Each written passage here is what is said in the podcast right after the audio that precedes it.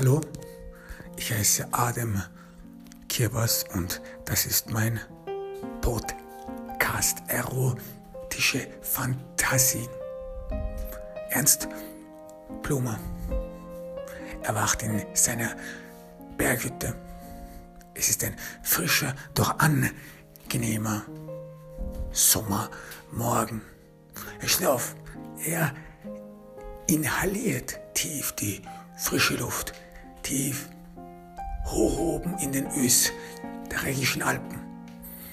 Das Wetter und das Klima ist gewöhnungsbedürftig, windig, windig, aber auch kalt, kalt, aber frisch. Es hat so eine reinigende Kälte, wo jeder Atemzug, jeder Windhauch einen neuen Wind hervorträgt.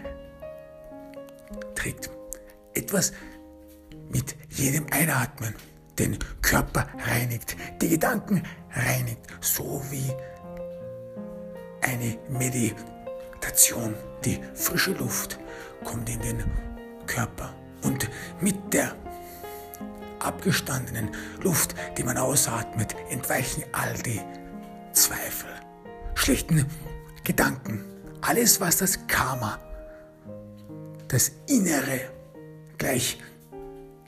Gleichgewicht stört, wird ausgeatmet, hinfort und zerstreut in der Luft. Ernst Blumer geht aus dem Haus, aus der Berghütte, sieht sich um, weit und breit. Niemand. Weit und breit sind nur Bäume und Vegetation. Doch diese Einsamkeit, dieses Alleinsein, es ist nichts Störendes, es ist nichts Beunruhigendes, nichts, wofür man Angst hat, nicht, dass man heimlich links und rechts schielt, Angst davor hat, dass irgendein Tier auf einen auflauern würde, Angst, dass man irgendetwas verlieren würde, verlieren dass man so sehr misst. Angst, dass man in dieser Verlassenheit, in dieser Einsamheit etwas vom Leben missen würde. Missen, was man irgendwie später doch noch hofft, nachholen zu können. Nein, ernst, Blume hat keine Angst. Er inhaliert diese frische Luft. Sie ist so wohltuend, so stärkend. Sie durchströmt seinen Körper von den Haarspitzen bis zu seinen Zehen. Er steht mit beiden Füßen fest in der Welt und in der Erde. Es fühlt sich fast so an, als er spüren würde, spüren würde, wie sich die Erde dreht, auch wenn es Unsinn ist. Selbstverständlich spürt der Mensch nicht, wie sich die Erde dreht, spürt der Mensch nicht den, die Achsen Drehung der Erde, aber es fühlt sich so an und es schwingt und verbindet sich mit dem Gedanken der Reinheit, mit dem inneren Gleichgewicht, dass man mit der Natur verbunden ist. Das war nicht immer so. Ernst Blumer denkt an seine Vergangenheit, wie er hierher gekommen ist, denn er lebt nur seit einigen Monaten in dieser Berghütte, in diesem Idyll. Ernst Blumer denkt an seine Kindheit, an seine Jugend. Er denkt daran, wie er in, wie er in dem Haus seines Großvaters in der Villa Josef Blumers aufgewachsen ist, das seine Welt war, die weiten Hallen. Nichts anderes als Bilder seiner Vorfahren hingen an den Wänden.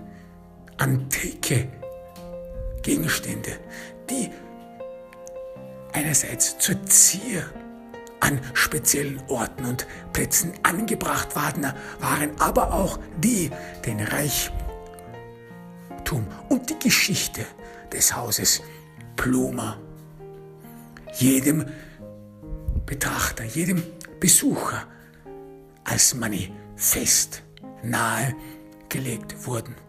Man musste aufpassen, keine alten Vasen zu zerstören. Es war wie ein Museum, in das man lebte. Und es war deswegen auch so distant. Es war deswegen auch so weit weg, sodass man keine Beziehung zu diesen Objekten, zu den Vorfahren hatte. Man bewunderte sie, man sah sie an, doch im Prinzip waren sie von einem weit entfernt, nicht mehr von dieser Welt. Und jetzt, Blumer wuchs in dieser Geschichte auf. Er war der einzige Enkel und auch der einzige Erbe von Josef Blumer. Seine Mutter hatte ein uneheliches Kind zur Welt gebracht. Ernst. Josef Blumer war sehr konservativ. Er wollte anfänglich von seiner abtrünnigen Tochter nichts wissen. Er konnte sich nicht an den Gedanken gewöhnen, dass seine Tochter, die er über alles liebte, einfach so mir nichts, dir nichts alles wegwarf, sich mit irgendjemanden verbündete. Irgendjemanden womöglich nicht von Stand. Oder noch schlimmer, dass dieser jemand irgendein Banause war. So sprach Josef Blumer. Ein Banause, der irgendwann dann und wann auftauchen würde und Geld betteln würde. Und das in aller Öffentlichkeit. Und das zu einem gesellschaftlichen Skandal werden würde. Und dann hatte dieser Banause, Banause oder Heiratsschwindler, wie man ihn auch nennen will, auch noch ein Kind gezeugt und damit unweigerlich sich in die Annalen der Familie Blumer eingeschrieben. Josef Blumer war fassungslos. Nichtsdestotrotz auch er verstand, dass in dieser Welt, in der Welt, in der die er geschaffen hat, dieses Haus, dieses Anwesen mit all den Relikten und all den Andenken, nichts von Nähe und von Bestand hatte. Nicht nur vom Bestand, aber auch von Gefühlsnähe, von Verbindung, das in dem riesigen kalten Haus mit all den Artefakten der Vergangenheit nichts lebendig war. Deswegen vergab er, auch wenn er es öffentlich nie zugab, er vergab seiner Tochter. Und Ernst wurde dann unter seine Fittiche genommen. Der Großvater wollte dieses Banausentum aus ihm austreiben. Ernsts Mutter hatte den Namen ihres Vaters, den Namen seines Vaters, seines biologischen Vaters und auch wer er war, was er machte, wo sie ihn kennenlernte. Sie nahm es mit ins Grab. Sie starb, als Ernst zwölf Jahre alt war, Krebs. Josef Blumer hatte damals heimlich hinter vorgehaltener Hand noch beschworen, dass es vielleicht die gerechte Strafe Gottes war für ein ausschweifendes Leben. So stellte er sich seine Tochter vor, die Zeit seines Lebens herumhurte. Es war selbstverständlich nicht den Tatsachen entsprechend ernst. Mutter hatte sich einmal ein Fauxpas erlaubt, einmal ausgebrochen aus diesem Museum, aus diesem Reliktentum, das man nie wirklich anfassen durfte. Die Geschichte der Familie, die man im Grunde nur begaffen durfte, aber nie wirklich verstand. Sie war zu entfernt, zu distant unverständlich, verworren, verworren und in dunkle Winkel gepackt und auch nur zum Ansehen. Bestimmt, zum Bewundern. Bestimmt, so wie man gute Manieren und gute Sitten hat, die sagen über jemanden, sagen über jemanden etwas aus, doch in Wirklichkeit sind sie nur ein Etikett, das, was man notwendigerweise in die Gesellschaft mitbringen muss. Einige sprechen von Respekt, dass man den anderen schuldig sei, wenn man zu Tisch gute Manieren vorzeigt oder auch, dass man dadurch beweisen würde, dass man aus einem guten Haus sei. Josef Blumer erzog Ernst mit Argwohn. Er blickte zunächst den Jungen mit Argwohn an. Es war sein einziger Erbe, der den ganzen Blumer-Konzern übernehmen würde. Und der Blumer-Konzern hatte klein angefangen, kleine Anfänge über, in dieser über 100 Jahre alten Geschichte. Zunächst bietete man innen aus Einrichtungen statt. Das erste Unternehmen des Blumer Konzernes war ein Möbelhaus. Doch es war nicht so erfolgreich. Man konnte mit den anderen Möbelhäusern nicht mithalten. Es war zu verworren und auch die Geschäftsleitung war nicht so wirklich auf Möbelhäuser eingestellt. Doch mehr und mehr konzentrierte man das Geschäft. Man investierte in neue Methoden, neue Stücke. Und mehr und mehr signalisierte es sich heraus, dass der Blumer Konzern vor, vortreffliche Bad- und Innenraumfliesen herstellen konnte. Und der Blumer Konzern wurde zu einem der größten deutschen Fliesenhersteller und Manufakturer mit über, in über 30 Ländern produziert der Blumer Konzern Fliesen. Fliesen für die ganze Welt, fast die halbe Welt, hat in, in einer oder anderen Art und Weise Blumer Fliesen in deren Wohnung, sei es im Bad, sei es in der Küche, sei es am Balkon. Der Pluma Konzern ist ein weltweit operierender Konzern. Und Josef Blumer war immer stolz darauf. Er verbindete den Aufstieg des Blumer-Konzernes mit dem Erfolg der Familiendynastie. Die Familie ist das Rückgrat des Unternehmens. Josef Plumer war auch der Meinung, der Grund, warum der Plumer-Konzern so erfolgreich war, ist, weil von Anbeginn an der Konzern immer von einem Plumer geführt worden war, sodass Josef Plumer der Meinung war, dass jeder Plumer, jeder seiner Vorfahren in irgendeiner Art und Weise ein begabter Geschäftsmann war, der für diese Arbeit gemacht war. Gemacht, um andere zu führen. Und was war die Essenz? Was war die Wirklichkeit eines Geschäftsmannes? Wie denkt ein Geschäftsmann? Und für Josef Blumer gab es da genau nur eine Antwort. Und das war, der Geschäftsmann denkt mathematisch und in wahrscheinlich Möglichkeiten. Deswegen legte Josef Blumer bei der Erziehung Ernst immer sehr großen Wert darauf, dass der Junge mathematisch 1a geschult war und auch wirtschaftlich geschult war. Und was hieß Wirtschaftlichkeit für Josef Blumer? Es hieß, dass man von allem, was man tut, von jedem Objekt, mit dem man sich umgibt. Egal, ob es Menschen sind, Fliesen sind, ob es eine einfache Couch, ein Sofa ist, dass man immer den tatsächlichen Wert dieser Sache sehen würde.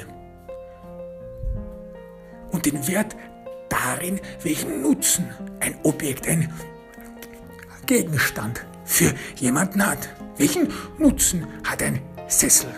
Für Josef Blumer war es ganz selbstverständlich. Man sitzt nur darauf. Alles andere, alles andere ist nur Illusion. Und das von einem Mann, der ein, der ein riesiges Anwesen, eine Villa erbauen ließ. Doch das hat auch einen Nutzen für Josef Blumer, denn der, der Nutzen war, das Ansehen der Familie zu vergrößern, das Ansehen innerhalb der Bevölkerung und auch der Gesellschaft. Für Josef Blumer war die Villa nichts anderes als eine Werbung, Werbung für die Familie, für die Pracht der Familie, für den Erfolg der Familie. Jeder Freund und Feind soll es sehen, wozu der Blumer Konzern es gebracht hat, wozu der geschäftliche Verstand aller Blumers vor ihm geführt hatte, dass es zu diesem Punkt gekommen ist, dass der Ausstieg der Familie Blumer nicht, nichts, auch gar nichts dem Zufall schuldet. Der Blumer Konzern ist einzigartig in seiner Art und Weise. Und der zweite Punkt für Josef Blumer in seinem Denken war, dass man Wahrscheinlichkeiten berechnet. Was hieß Wahrscheinlichkeiten für Josef Blumer?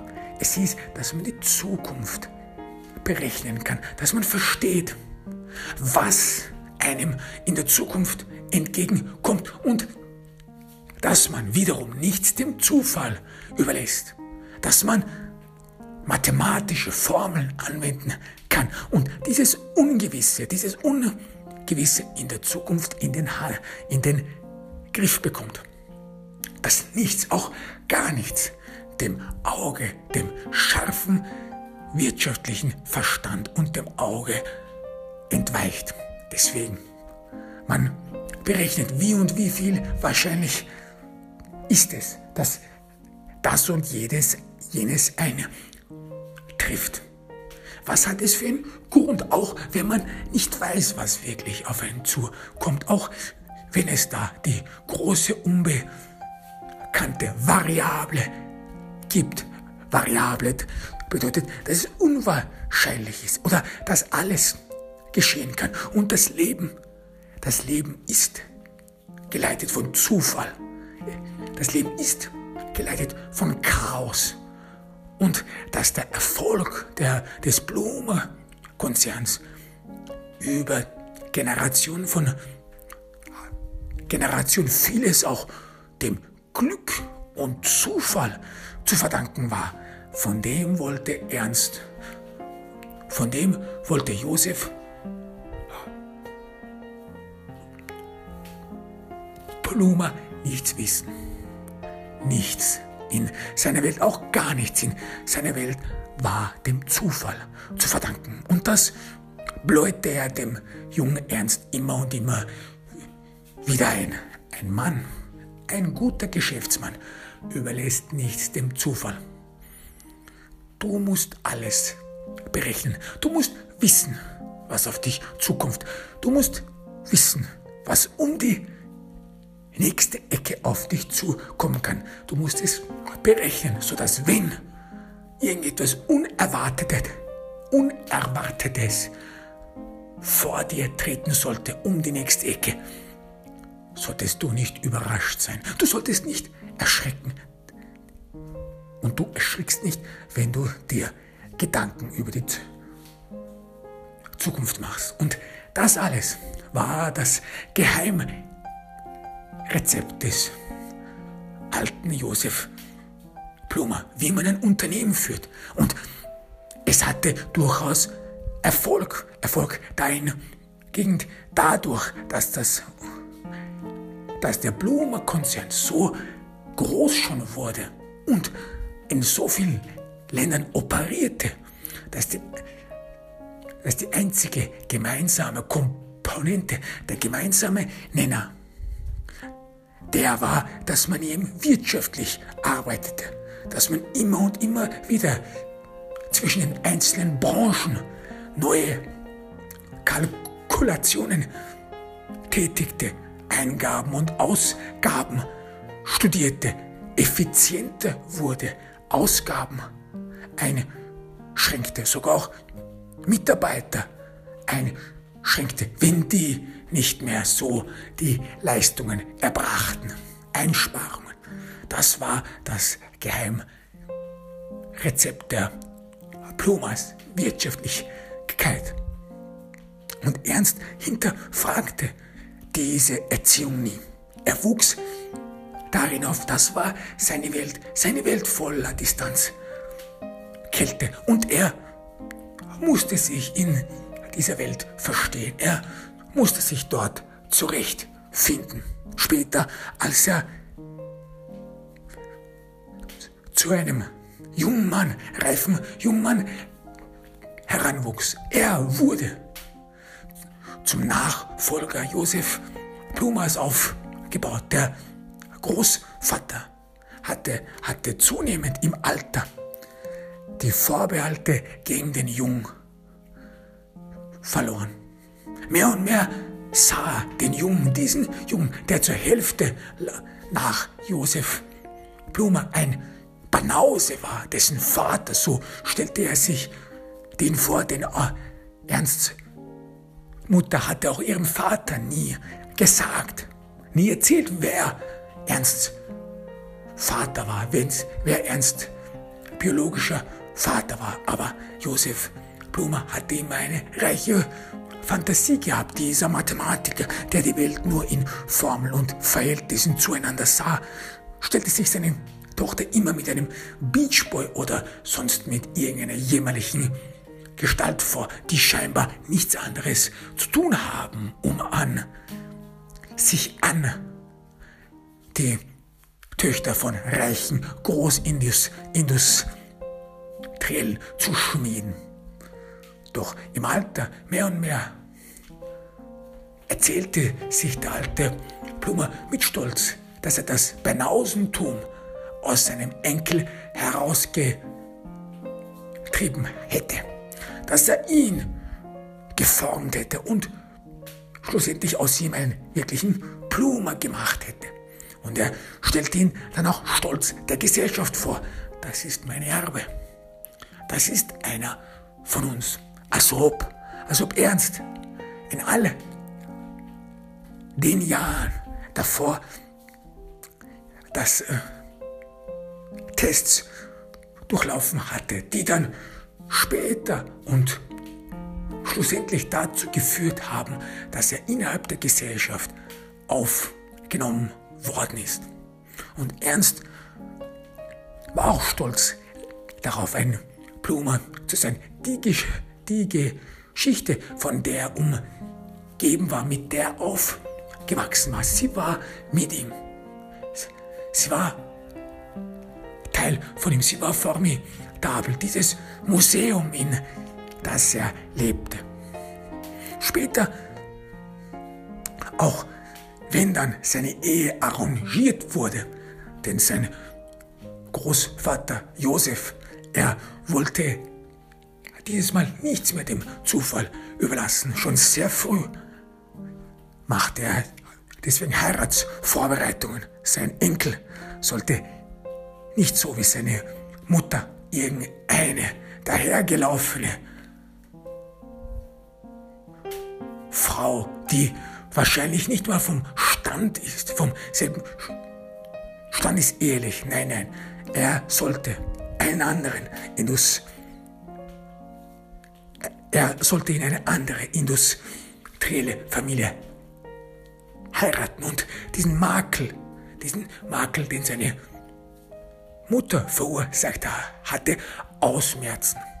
So geschah es, dass Ernst eine sehr früh mit 18 schon heiratete. Seine Frau Anita. Sie war eine wunderschöne Frau. Sie war, sie war eine Augenweide. Gleich alt wie er. Ernst hatte sie davor schon gekannt. Sie in der Schule, in den Privatschule, in die er gegangen war, gesehen. Doch nie so wirklich mit ihr freundschaftlich oder auch in einem anderen Verhältnis war er mit ihr gestanden. Erst durch die Ehe, durch die arrangierte Ehe kam sie sich näher. Erst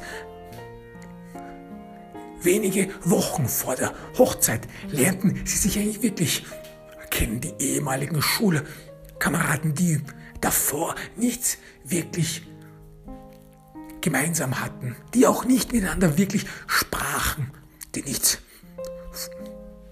Persönliches voneinander wussten. Für Ernst war es wieder mathematisch. Er hatte es von seinem Großvater geerbt. Er stellte wie sein Großvater ein mathematisches Kalkül dar. Was würde die Ehe zu Anita bringen? Wie viel Geld würde sie in die Ehe mitbringen? Wie könnte er den, dem Pluma-Konzern helfen? Wie würde sein Beitrag aussehen? Und Ernst stellte sich dann auch immer vor, wie zukünftige Generationen ihn dann betrachten würden, wenn er dann eines dieser Bilder, wenn er dann eines dieser Relikte in dem Blumer Anwesen dann werden würde. Was würde die Zukunft über ihn sagen? Und das, das diktierte dann sein Verhalten, wie er sich verhalten soll, was er machen soll. Für Ernst war das immer selbstverständlich. Damals, hm, damals, dass man immer das Richtige tun solle. Und was ist das Richtige? Das war im Sinne der Familie zu handeln. Dafür zu sorgen, dass, der, dass, der, dass die Blumer-Familie nicht nur, einfach nur fortbesteht, nein, sondern dass sie glorreich fortbesteht. Das war die Ehe für Ernst Blumer mit Anita.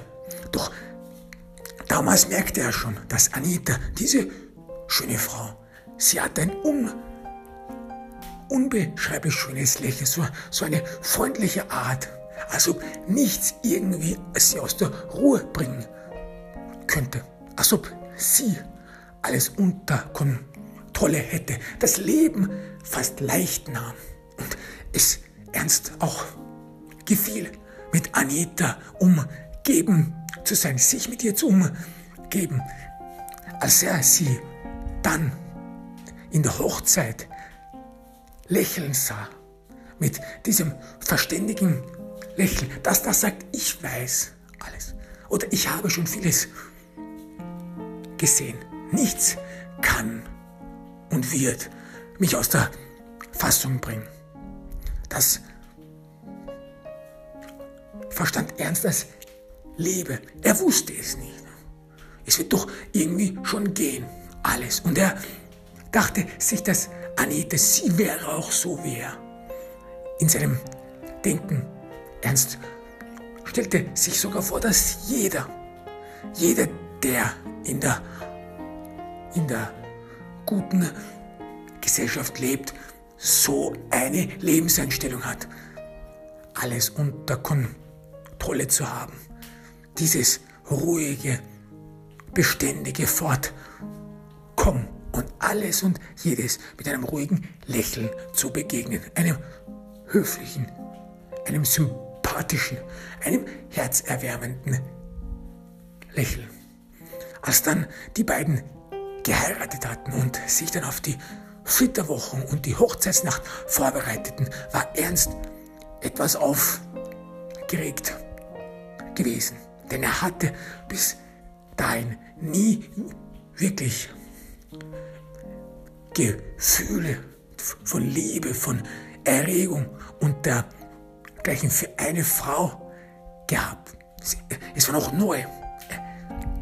Selbstverständlich hat er in der Pubertät masturbiert von Frauen, von wunderschönen Frauen gehabt träumt von Frauen, die, die, die prächtig sind. Doch das waren meistens immer Superstars, Frauen, die irgendwelche Prominente waren, die unerreichbar waren, die in der Distanz waren und dem Jungen so etwas wie eine sexuelle Begierde gaben, die aber sich nicht auf eine einzelne Frau spezialisierte, sondern auf viele, viele Frauen, mit denen man nur kurz sexuellen Kontakt hat. Das war alles. Ernst hatte so nie eine Fantasie entwickelt. Alles war mathematisch, alles war in einem Verhältnis. Da war kein Platz für sexuelle Fantasien, die über das, das Gewöhnliche hinausgehen. Das Gewöhnliche, das da ist, Koitus rein und rausstecken. Alles andere, das war alles nutzlos. Es war zu flüchtig, unerreichbar, weit weg. Dafür verschwendet man keine Gedanken für nichts, für etwas, was unerreichbar ist. Das ist nutzlos. Das hat ihm sein Großvater, hat ihm das schon sehr früh eingebläut. Nicht. Verschwende deine Gedanken an nichts, was unerreichbar ist. Zeit ist kostbar. Und das hat er sich ernst zu Herzen genommen. Doch mit Anita war es anders.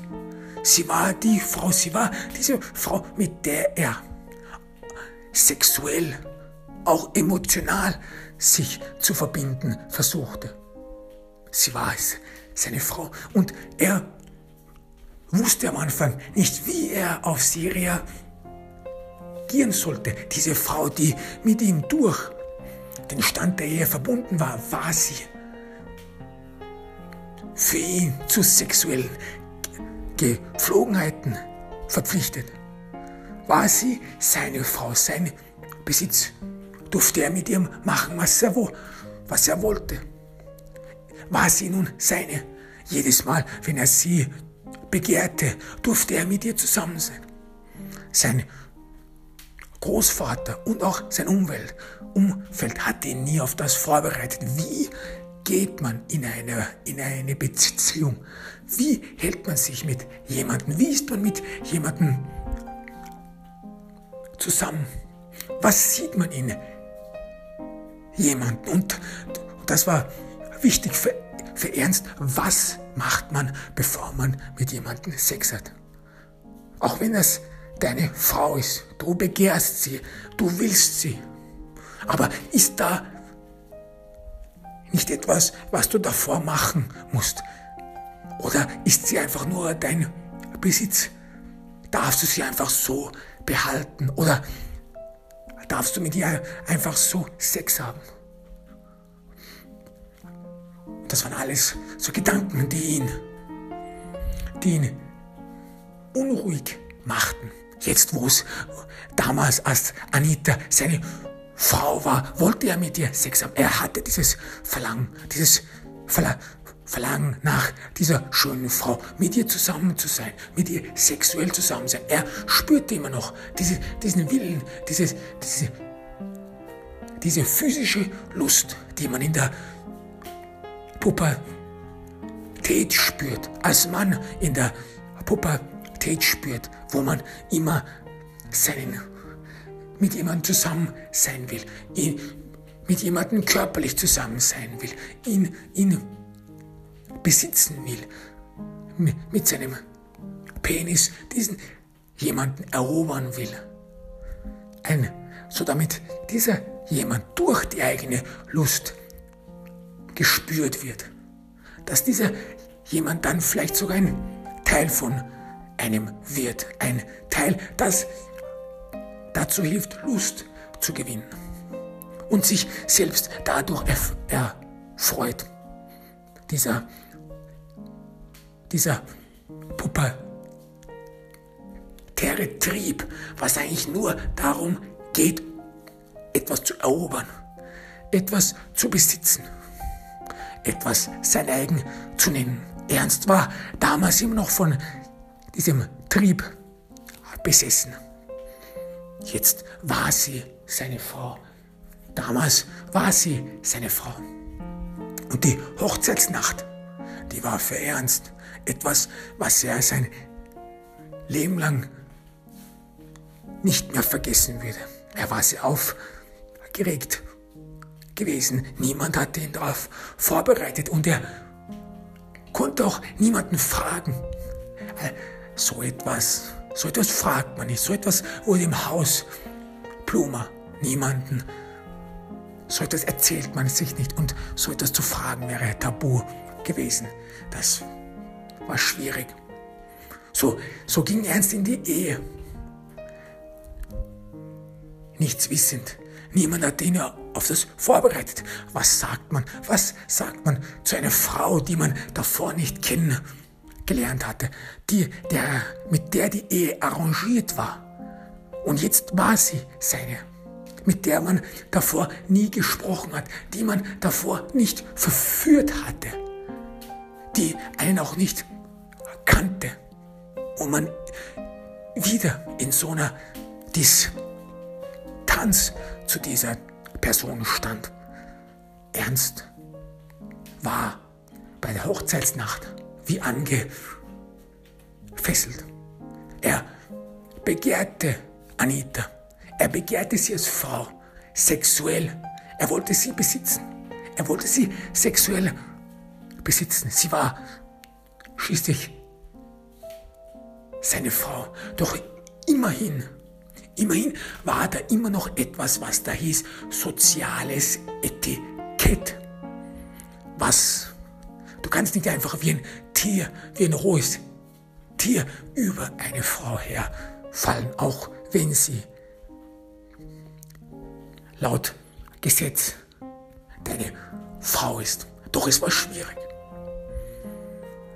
So war die Hochzeitsnacht krampfhaft gewesen. Doch Anita, sie war immer verständig gewesen. Auch, auch wenn Ernst nichts wusste, auch wenn Ernst nichts wusste, was er machen sollte, was er mit seiner ganzen sexuellen Energie machen sollte, Anita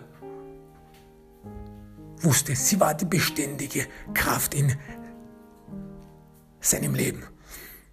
Sie stand vor ihm Sie zog sich aus. Ihr wunderschöner Körper erstrahlte in, in, dieser, in diesem Zimmer. Anita, sie war sehr athletisch gewesen, trainiert. Eine Frau, die sehr viel Wert darauf legt, wie sie aussieht, die ins Fitnessstudio ging, jeden Tag laufen ging, sich gesund ernährte. Eine Frau, die nicht nur im Gesicht schön war, sondern auch im, in ihrem ganzen Körper. Und Ernst spürte damals diese Erektion, diese Begierde, dieses, dieses, dieser Reiz in ihm, dieser Reiz in ihm, der diese Frau wollte, der diese Frau, der diesen Körper besitzen wollte, mit ihm zusammen sein so, wollte, seinen Penis in ihn reinstecken wollte. Einfach immer vor und zurück. Weiter dachte er nicht. Ernst saß vor Anita. Er saß mit einer Erektion. Er hatte immer noch Angst. Auch Angst vor dem Fremden. Anita war ja für ihn eine Fremde gewesen. Und jetzt in der Hochzeitsnacht, damals hatte er Angst, sich vor ihr zu entblößen. Er hatte gar nicht mal dran gedacht. Dran gedacht, dass er vielleicht nicht männlich genug für Anita war. Das war ihm nicht durch den Kopf gegangen, all diese Zeit. In der ganzen Zeit wo die Hochzeit vorbereitet worden war. Ja, er hatte wenig an die Hochzeitsnacht gedacht. Und dann, als er in der Hochzeitsnacht mit der Erektion vor Anita saß und seine zwei Hände versuchten, seine Erektion zu verdecken, weil er Scham spürt, Scham, dass er dass er sich nun vor einer Frau entblößen muss, die er nicht kennt und was das ihn dann verwundbar machen würde. Da hat er dann begonnen zu bereuen, dass er nicht an die Hochzeitsnacht gedacht hatte, dass er nicht daran gedacht hätte, dass er sich vor einer Frau entblößen muss. Es war ihm entglitten. Und was sollte er dann machen? Er wusste es nicht, sondern er wollte irgendwie das Licht abdrehen, sich nicht zeigen. Doch wieder Anita war die Verständige. Sie mit einem verständigen Lächeln, Lächeln nahm seine beiden Hände weg. Sie sah seine Erektion. Sie war stolz auf diese Erektion. Sie war für ihn. Und sie spürte, dass Ernst Hormon geladen war. Mit 18 Jahren. Mit 18 Jahren war er doch noch immer, ein, immer noch ein Teenager. War er doch immer noch jemand, der sich, der in der Welt noch nicht groß herumgekommen war. Und Anita war seine erste Frau. Und das war auch seine erste, sein erster sexueller Kontakt mit einer Frau. Und seine Hormone spielten verrückt. Sein Herz pochte und bebte. Er wusste nicht, was er machen sollte, was man sich von ihm erwartet. Auch hatte er Angst, Angst des Mann zu versagen, denn das spielt ja in vielen Leuten wieder, diese Angst. Diese Angst als Mann körperlich nicht zu genügen. Und das alles vermischte sich mit Ernst in seinen Gedanken, in seinen Momenten, in seinem Atem. Alles war verkrampft. Und nur durch die Hilfe von Anita konnte er sich entspannen. Sie nahm seine Hände weg, öffnete seine Hose, zog sie hinunter, auch seine Boxershorts. Ernst Herz pochte, pochte ganz laut. Er wusste nicht, sollte er von ihr wegschauen. Ist das, nicht, ist das so angebracht? Denn er fühlte immer noch eine Scham. Scham, dass er, der Mann, nichts zu dieser sexuellen Lust, zu dieser er erotischen Szene beitragen konnte. Er stand dort, lag dort wie angefesselt, während Anita die Führung übernahm. Wie in einem Tanz. Doch Ernst war wie jemand, der angewurzelt war, während Anita den Tanz führte, während Anita, die Frau, ihn an der Hand nahm, ihn leise und beständig in eine Richtung führte. Ernst traute sich nicht, sie anzusehen. Aber doch war in seinem Kopf und seinem Gedanken eine Gier, Gier nach mehr, nach diesem Körper, aber auch Gier, aber auch Neugier, Neugier, ob, ob er als Mann auch sie erregt. Und er sah ihr tief in die Augen, wollte jeden Gesichtsausdruck von ihr wahrnehmen, ihn, ihn auffangen. Hat sie Freude an ihm? Denkt sie an ihn? Sieht sie seine Erektion? Was denkt sie sich dabei? Was denkt sie sich, wenn sie ihn sieht?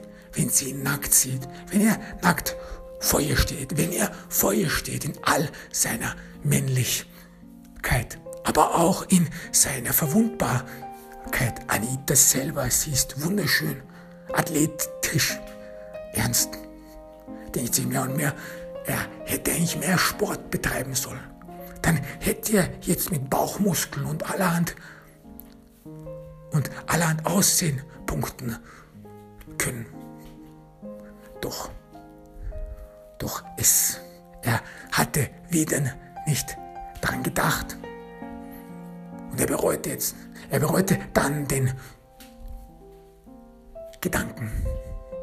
Doch Anita schien erregt zu sein. Wieder dieses Lächeln, dieses verständige, sympathische Lächeln. Und Ernst fühlte sich wohl. Er spiegelte ihr Lächeln. Er spiegelte dadurch diese sexuelle Spannung, diese Erregung, dieses, diese Anziehungskraft, die sie füreinander spürten. Anita hatte Ernst ganz entblößt, sodass er nackt vor ihr stand. Und sie sah ihn an. Doch ihre Augen, die waren wieder verständig. Sie blickten ihn an wie eine Frau. Wie eine Frau, die ihren Mann zu Hause erwartet hat, ihn sehnsüchtig erwartet hat, ihn mit Begierde erwartet hat. Sie stand über Ernst. Sie sah ihn an. Er sah ihre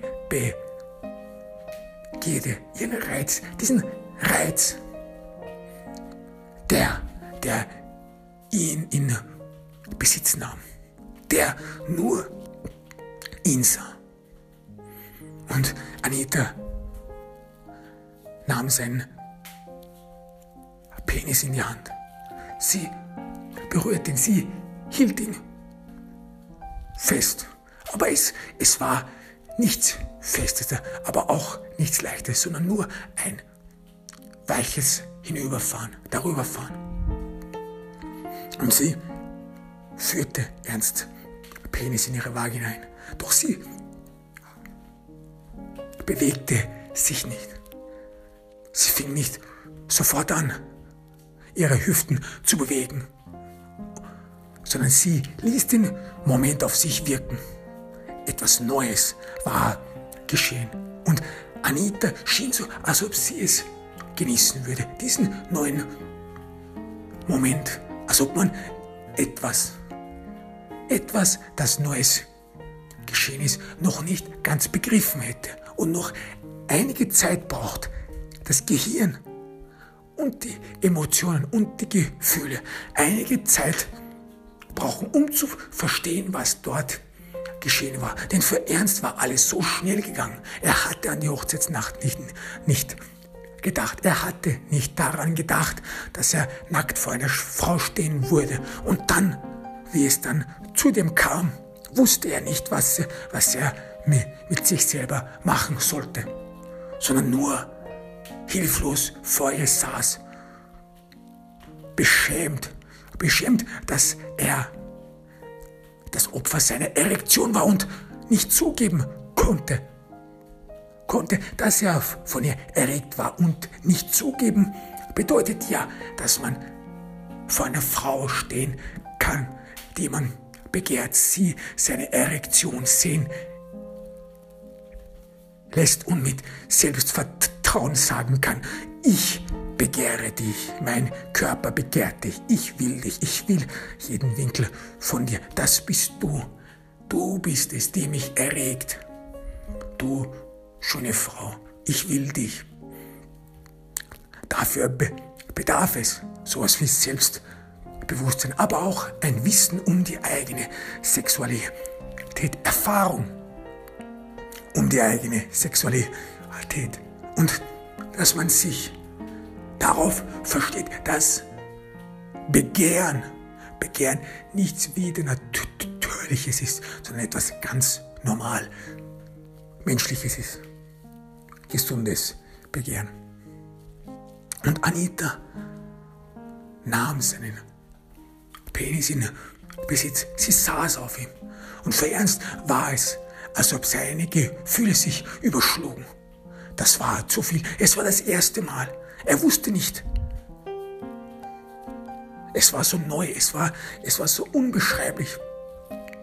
Ein Gefühl von Wärme. Seine Ohren waren schon betäubt von seinem Herzschlag. Diese Frau saß auf ihm, hatte seinen Penis einverleibt, hatte sich mit ihm verbunden und alles war so schnell gegangen, zu schnell gegangen. Seine mathematische Welt, die Verhältnisse, mit der jeder zueinander stand, wurden auf den Kopf gestellt. Ernst wusste nicht mehr, was er mit sich machen sollte. Er war nun für, er war dieser wunderschönen Frau erlegen. Sie konnte mit ihm machen, was sie wollte. Er wusste es auch nicht. Er traute sich auch nicht auf und ab zu bewegen. Er traute sich auch nicht, seinen Penis irgendwie rein und raus zu stecken, so wie es vom Masturbieren gewohnt war. Nein, er wollte den Moment nicht zerstören. Diesen Moment, der für ihn so etwas von großer Bedeutung hatte. Dieses Haus, die Villa, dieses Museum, in dem er aufgewachsen war, voller Distanz, diese Erziehung und die Persönlichkeiten, die er getroffen hatte, die immer zu einem Verhältnis zueinander standen, die immer auch so entfernt von ihm waren, emotional entfernt von ihm waren und dadurch jedwede Gefühl, jedwedes tiefe Gefühl, jedwede tiefe Verbindung unmöglich gemacht hatten, dadurch, dass die Distanz zu groß war, es nicht möglich war, sich mit jemandem emotional zu verbinden, sich auf je, jemanden emotional einzulassen. Dadurch schien diese Verbindung mit Anita, dieser Sex, dieser Moment damals in der Hochzeitsnacht als etwas ganz Besonderes, als ob sich die Welt, die verschiedenen Formen, die verschiedenen Distanzen und Abstände miteinander verbunden hätten, als ob die Welt, die davor so weit weg war, so unbeschreiblich weit weg, so dass man davor noch un es für unmöglich gehalten hatte, dass man sich noch irgendwie verbinden könnte, dass das nun zusammengekommen war, dass man nun keine Verhältnisse mehr anstellen konnte,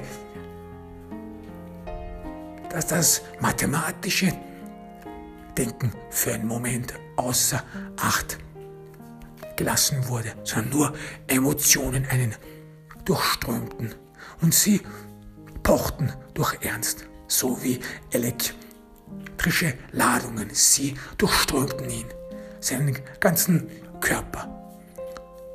Und er spürte es, er spürte diese Erektion von seinen Haarspitzen bis zu seinen Zehen. Und er spürte auch eine Verbindung mit Anita, die, die auf ihm saß, die, die seinen Penis in sich aufnahm, die ihn in sich aufnahm, die ihn ansah, ihre Augen, ihr, ihr wunderschöner Körper, ihre Hände, ihre beiden Hände, die auf seiner Brust lagen und die so viel Wärme schenkten. Wärme, Wärme, dass die Kluft in Ernsts Welt überbrückt hatte und etwas Neues schuf eine neue Verbindung schuf. Und ernst, nur in Verwunderung dieses Spektakel vor sich sehen konnte. Er wusste nicht, was er anderes machen sollte. Er traute sich auch nicht, sich zu bewegen, dieses Schöne, dieses Idyll irgendwie zu zerstören. Er wollte nicht, dass es aufhört. Er wollte nicht, dass diese Verbindung seiner Welten, dass man vor den eigenen Augen sah, dass es keine Grenzen mehr gab, dort wo man davor noch Grenzen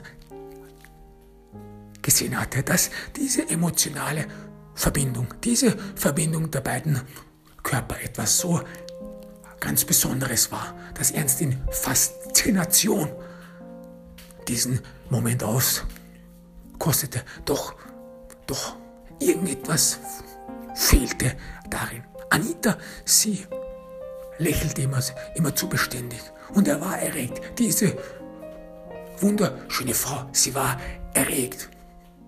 Und ernst war der Grund dafür.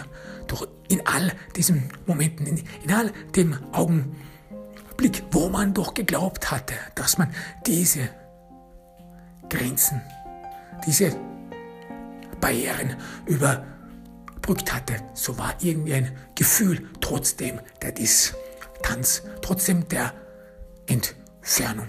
Als ob es, als ob man nur bis zu einem Punkt es erreicht hatte. Als ob man so wie ernst an nur bis zu diesem Punkt nur gedacht hatte und danach alles war unvorstellbar. Man hatte sich darüber keine Gedanken gemacht, weil man gar nicht so gedacht, daran gedacht hätte, dass man so weit kommen würde, dass es zu einer Aufhebung dieser Grenzen kommen würde, dass es, dass das mathematische Denken dann keine Verwendung mehr für jemanden hatte, aber man wusste nicht mehr, was danach kam. Und man hatte sich darauf auch nicht vorbereitet. Nach dem mathematischen Denken war dann ein Denken voller Gefühle, Emotionen, Verbindungen, Reize und auch Körper, die aneinander stießen, Herzschläge, die im Rhythmus zu schlagen, den Anschein haben. Doch wie geht's weiter? Welches Verhältnis sagt man dann? Welches Verhältnis hat man dann zueinander? Was macht man dann? Was sagt man dann? Wie, wie kann man diesen Moment, diesen schönen Moment noch auskosten, auf ihm aufbauen? Wie kann man eine Verbindung, eine tiefe emotionale Verbindung zueinander aufbauen? Ernst wusste es nicht. Und so schien es auch, dass Anita es nicht wusste. Deswegen saßen die beiden da. Für einen Augenblick Anita, immer noch erregt, aber nicht wissend, wie es weiterging. Sie hatte es geschafft, diese Kluft zwischen den beiden zu überbrücken.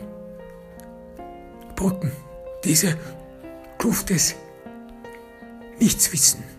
Wissens, durch die Arrangidee, diese Spannungen, diese Distanz hat es sie geschafft zu überbrücken, sich nun mit Ernst zu verbinden. Doch wie ging es weiter? Sie wusste nicht. Und was dann dazu führte, dass ein merkwürdiger Moment des Unwohlseins sich dann zunehmend breit machte. Unwohlseins auch Unbehagens. Mehr und mehr wurde der Moment für beide unerträglich, bis Ernst, und das war irgendwie auch eine Rettung, bis Ernst dann abspritzte. Als ob, als ob das der Höhepunkt gewesen war. Und Jahre später, Jahre später würde Ernst die erste Hochzeitsnacht als etwas Besonderes Besonderes ansehen. Aber er würde den Moment, den er kurz vor dem Abspritzen gespürt hatte, diesen merkwürdigen Moment, diesen Moment des Unbehagens, alles ausblenden. Nur als er sich dann auf den Weg machte, sich in der Berghütte vor der Welt zu verschließen, würde er sich wieder an diesen Moment des Unbehagens in, in seiner Hochzeitsnacht wieder erinnern.